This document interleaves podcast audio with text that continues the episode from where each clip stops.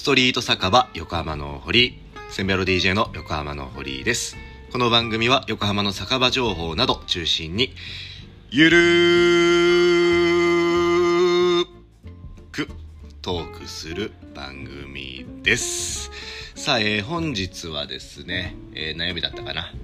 木曜日ですね。皆様いかがお過ごしでしょうか？えー、すごい天気がいいですね。えっと、私はですね、昨日まで、えー、4連勤でございまして、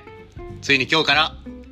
せんべろ復活でございます。今日明日ですね、ちょっと野毛に行こうと思っております。もしね、えー、知ってる方やですね、ホラーの方、ホラーさんなどいらっしゃいましたら気軽にお声かけください。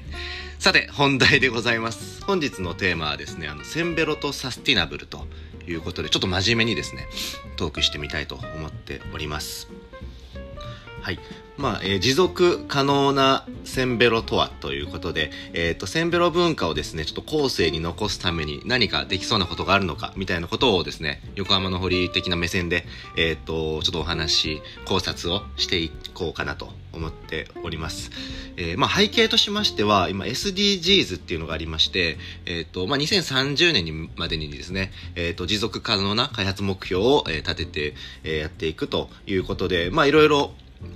トピックスとしてもありまして、まあ、全ての人に健康と福祉をだったりとか、えーとまあ、環境の問題とかっていうのも、ね、いろいろ含まれております、まあ、あとは企業もね持続可能な、えーと、運営みたいなところも求められているところでございますまああのー、私に関してはまあアパレルの企業なのでまああのーあれですね、コットンをリサイクルコットンに変えたりとか、まあいろいろね、そういった取り組みとかもまあやっているというところでございます。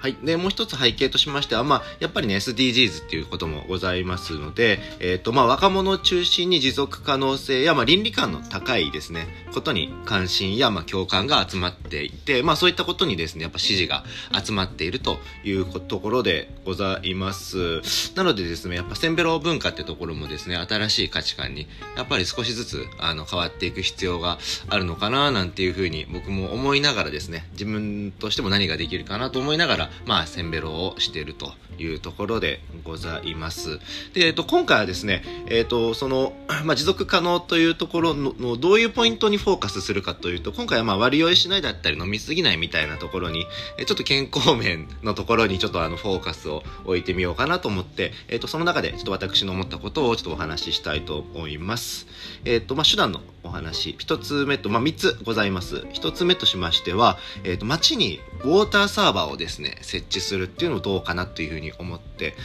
おります。まあ、野毛の場所だったらどこになるのかなと思うんですけど、まあ、えっ、ー、と、日の出町、桜木町、まあ、ピオシティ、館内らへんですかね。まあちょっとその辺なのかなと思うんですけども。まあえっと、やっぱはしご酒中にですね、えっと、やっぱり、まあ、飲み慣れてる方ってお水たくさん飲みません？ちょっと僕、トシさんのこれラジオ、センベロラジオ聞いて思ったんですけど、あの、まあ割り酔いしない方法としてトシさんがね、えっと、まあ行く、はしご酒の合間合間で、えっ、と、お酒、あの、お水をですね、毎回たくさん飲まれるというふうにおっしゃってたので、なんだろうな、まあ、1回のはしご酒で500円ぐらい僕なんか300円か500円ぐらい多分水買ってる気がするんですよね。はい。なので、まあ、あの、ウォーターサーバーを設置することによって、えっ、ー、と、はしご酒中に、えー、まあ、お水が飲めるっていう、まあ、その、センベロ特区みたいな感じですかね。まあ、そういうの作ってもいいのかなっていうふうに思いました。まあ、えっ、ー、と、まあ、これがですね、どういう方法でやっていくのかっていうと、まあ、例えば、あの、専用のペットボトルを、例えば、えっ、ー、と、まあ、センベロ協会みたいなものを作って、まあ、販売していくっていうのもいいかなと思いますし、まあ、それ用のおしゃれなね、専あの専用のケースがあってもね、えっ、ー、と、まあ、それはま、それでまた映えるというか、ファッションアイテムとしても面白いですし、あの、いいかなっていうふうに思っております。確かに無印良品のね、ニューマンさんの横浜のニューマンの無印良品でも確か、えっと、その無印良品にその専用のあのボトルを持っていくとなんか水が汲めるみたいなのもあったんでなんかそこもしかしたらねちょっとサスティバサスティナブルみたいなそのペットボトルも何回も買わないみたいなところのまあもしかしたらえっ、と今の世の中の人たちのまあ関心に着目してやってるのかなっていうのもなんかもしかしたらあるのかなっていうふうには思って。おります。まあ、野毛の町にウォーターサーバー、のんべえが使える専用のやつだったらめちゃめちゃいいと思いませんかっていうお話でございました。はい。で、えっと、まあお店でね、お水何回もくださいっていうのも言いづらいと思いますしね。はい。ではですね、えっ、と、あとはサブスクリプションで、あのー、なん定額制にしてね、そのウォーターサーバー使えるってのもいいかもしれないですね。すいません。じゃあ次いきます。もう一つがですね、えっ、と、ノンアル飲料の低価格化っていうところがどうかなっていうふうに思っております。まあ、たと、まあ、ノンアルビールとか、ノンアルカクテルとか、まあ、最近ちょっと僕骨折した直後は結構これお世話になってて、まあ、意外とね、お酒の代わりに飲むとね、全然なんか違和感なく、食中酒としては全然、お酒じゃないんですけど、食中に飲むにはね、全然美味しかったんで、あの、なんか全然あの、ちょっと酔っ払ってたら合間に飲むのってありの、ありなのかなっていうふうに思思って、そこからまあ、あの、ちょっと着目したんですけども、まあ、ノンアル飲料の低価格化ということで、例えばあの、これはちょっと僕の力じゃ無理なんですけど、何かの圧力で、例えばあの 飲食店にノンアルビールとかノンアルのカクテルを小売店よりま低価格でおろすみたいなことっていうのが、もしなんかね、一部できれば、面白いかなっていうふうに思いました。まあ、それによって、例えばノンアルビールのハッピーアワーがね、あの、できたりとか、まあ、あとは、あの、アルコールとアルコールの間にノンアル挟んだら、あの、まあ、何パーセント割引だったりとか、なんかそういうサービスとかっていうのがあっても、もしかしたら面白いのかなっていうふうに思いました。まあ、それかまあ、別に割引じゃなくても、自主的に挟んでいくっていうこともね、あの、割と低価格であれば、ノンアルビールとか低価格であればね、まあ、意図的にチェイサー代わりにできるかなっていうふうに思いましたので、まあ、こういったことも面白いかなと 思っております。